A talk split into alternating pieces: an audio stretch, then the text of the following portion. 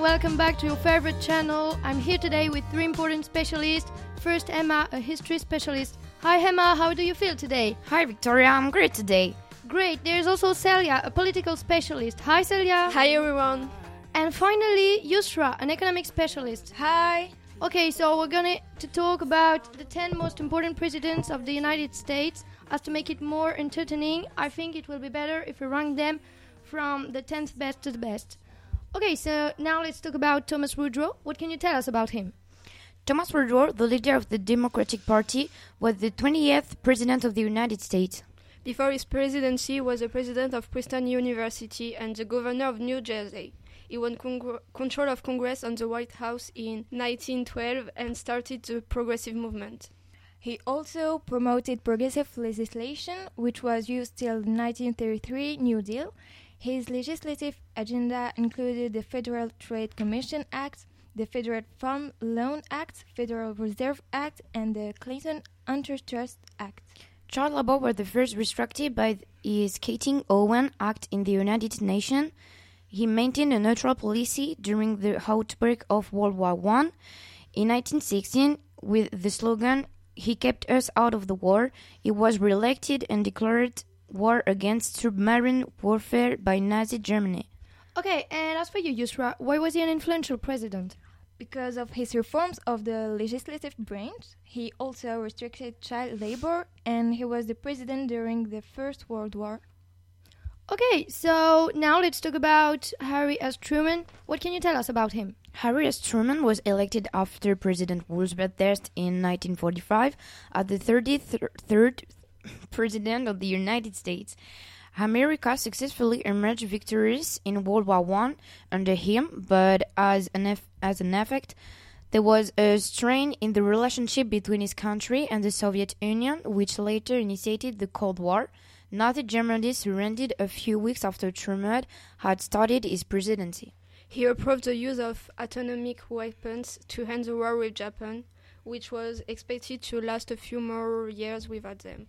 Harry S. Truman issued the Truman Doctrine and also launched a 13 billion Marshall Plan to re- reconstitute Europe after World War II.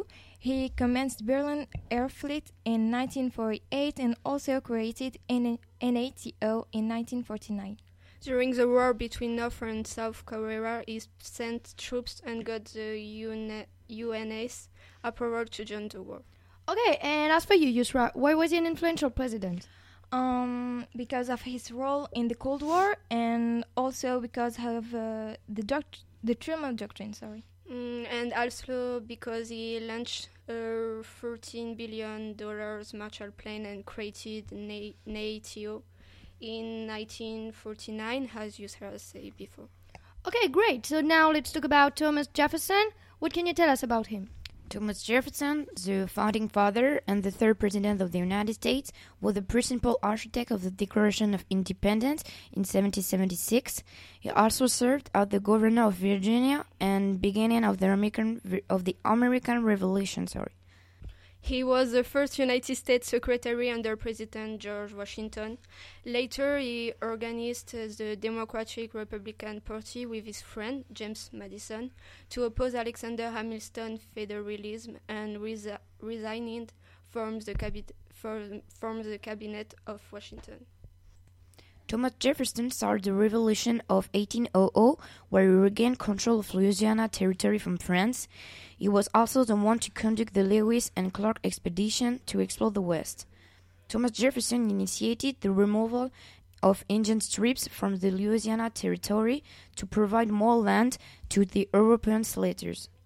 And as for you, Yusra, why was he an influential president? Because he was the founding father of the United States and also because he was the principal architect of the Decla- Declaration of Independence in 1766, 76, sorry, as Emma just said. Okay, great. So now let's talk about Theodore Roosevelt, my favorite expert, Emma. What can you tell us about him? Theodore Roosevelt was multi-talented, an explorer, politician, author, historian, and naturalist. Celia, do you want to add something else? Yeah, sure. He was the youngest person to serve as the President of the United States. At the age of just 42. Yes, and as the 20th, 26th sorry, US president. He was a founder of the Progressive Party and also one of the most influential leaders of the Republican Party. He, with the slogan Speak softly and carry a big stick, was known for his robust masculinity and cowboy mannerism. His book, The Naval War of 1812, established him as a famous writer and historian when it, was published in 1982. His face was sculpted on Mount Rushmore along, along with Thomas Jefferson, Abraham Lincoln, and George Washington. His domestic policies, as also known as the Square Deal, included the reduction of railroad rates, guaranteeing pure food and uh, state-lead drugs, as well as uh, curtailing capitalism. He was also the first president to lead a conservation project. Okay, and as for you, Yusra, why was he an influential president? Because of the Square Deal and the conservation project. Okay, great. So now let's talk about Wa- Ronald Wilson Reagan Emma, I will. I always ask you first. Yeah, you can. Yeah, that's right, but it's not a problem. Okay, great. So, what can you tell us about him? Ronald Wilson Reagan was the 40th president of the United States. He also served as the 13th third governor of California prior to his presidency. He was well known for his marvelous acting skills and also served as president of the Screen Actor Guild. He took the first step toward politics as a spokesman for General Electric, and they won both the nomination of general general election by defeating his opponent Jimmy Carter in 1980. His economic policies were widely known as Reaganomics, which reduced the tax rates to encourage rapid industrial growth and also control the supply of money in order to reduce inflation. He led an invasion to reserve a communist coup in Grenada and he escalated the war on drugs with his campaign Morning in America. He was re-elected again in 1984 as president of USA. And why was he an influential president? Because of uh, his economic policies and also the Reaganomics which reduced the tax rates for industrial as I said uh, earlier. Okay, so now let's talk about Franklin Delano Roosevelt. Emma, what can you tell us about him? Franklin Delano Roosevelt was the 32nd President of the United States. He was elected four times and he served the nation until his death. In, April, in April 1945. Yes, good. This dominant political leader of the Democratic Party built the New Deal coalition that dominated American politics past 1942 and also defined the liberalism of the nation in the 20th century. He led the United States during the time of worldwide economic depression and became the central figure in world political events. With his campaign theme song Happy Days Are Here Again, he defeated Herbert Hoover of the Republican Party in November 1932 during the Great Depression. He also led the Allies during the World War II with Winston Churchill and Joseph Stalin against Nazi Germany, fascist Italy, and Japan. Yeah, and he also created the Federal Deposit Insurance Corporation for economic security in 1933. Okay, and why was he an influential president? Well, because he built the New Deal during the Great Depression and he also led the Allies during the World War II. Okay, great. So now let's talk about George Washington. Emma, what can you tell us about him? Yeah, George Washington was the first president of the United States. He widely considered as the founding father of the USA.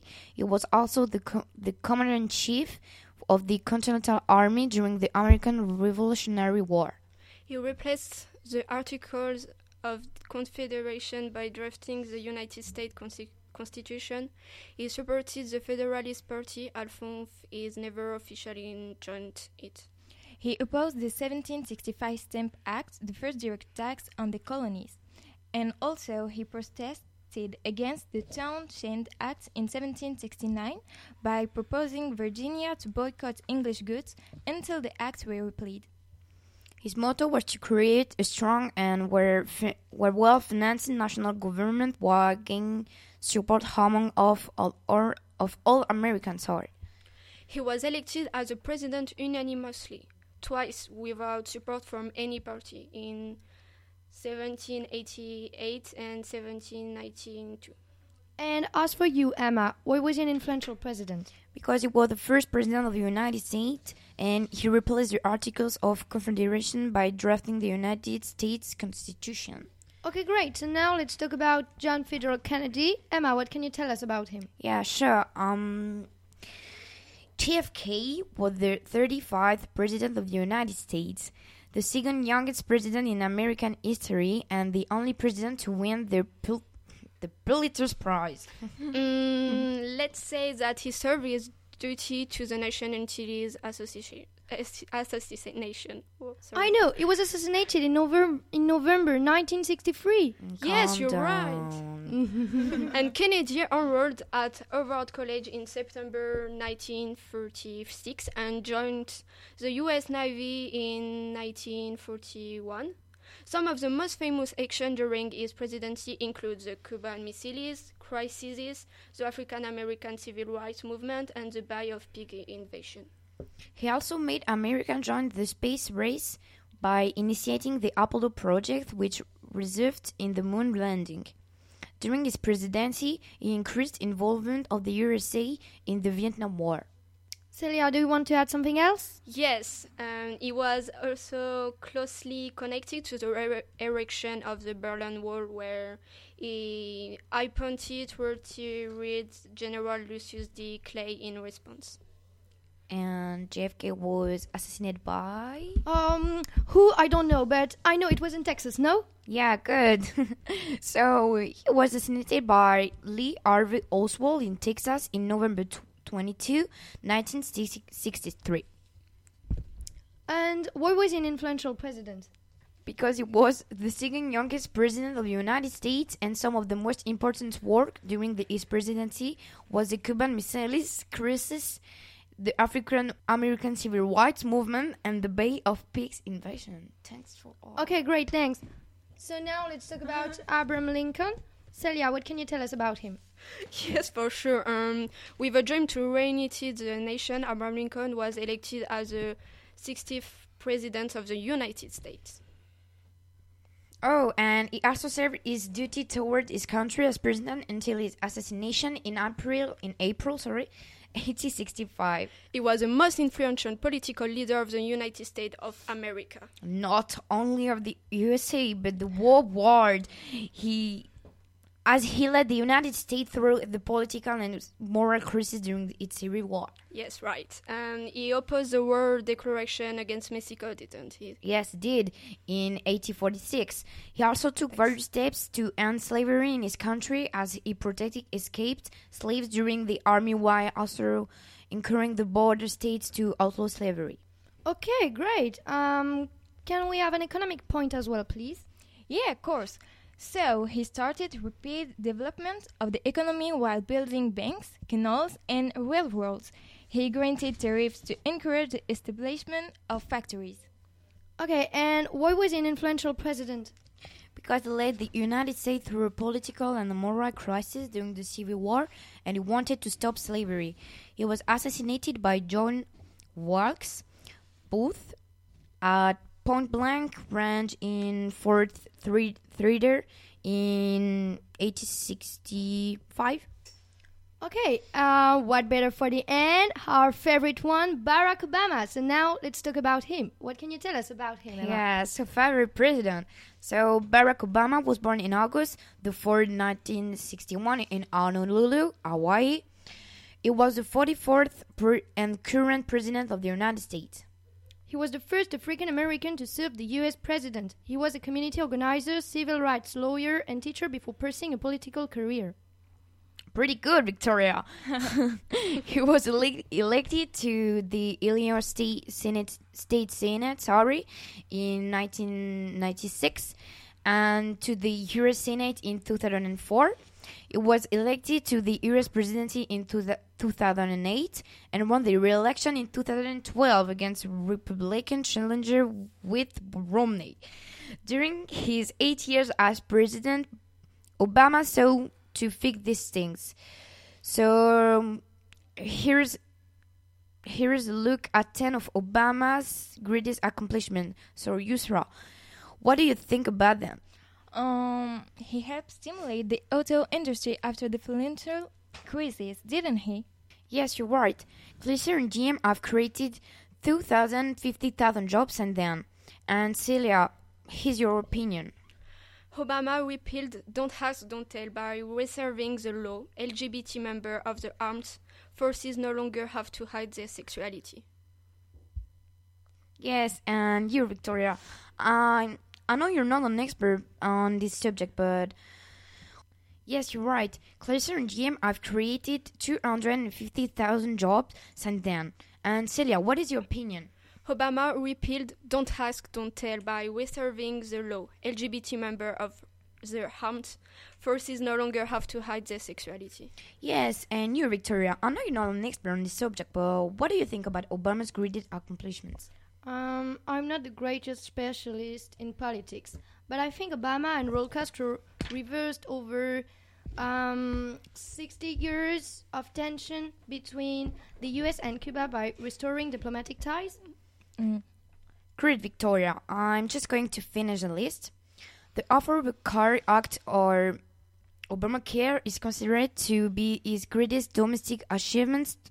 To the goal was to provide affordable health insurance for millions without coverage. Secondly, he authorized the, the raid that killed Osama bin Laden. He announced the terrorist, the terrorist, sorry, the terrorist leaders' deaths in the last in a last speech to the country, saying, "Last week I determined that we had enough intelligence to take action and authorize a nation to get Osama bin Laden and bring him to justice. We can add that successfully." He challenged the state in 2013 to raise the minimum wage to, Yusrat, say it. To raise the minimum wage to 10 uh, 10,000 no I don't know how to say it, 10 dollar an hour yes that's it 10 Okay. and 10 10 th- uh, dollar and 10 cents an hour I think I don't know Guess is that I think. 80 so far um, states and Washington D.C. have dared that. Moreover, he commended and supported the Supreme Court ruling on same-sex marriage, gay, saying, "In second inaugural address, I said that it are truly created equal. Then surely the love we commit to another must be equal as well. It is gratifying to see the principle enshrined into law by this decision." He passed the Dodd-Frank Act, which holds Wall Street in contem- accountable in the event of another financial crisis. Perfect, Emma. That is a really thorough answer, and the best that one was a too. good job Thank you very much, Emma, You Yusra, did a and good job.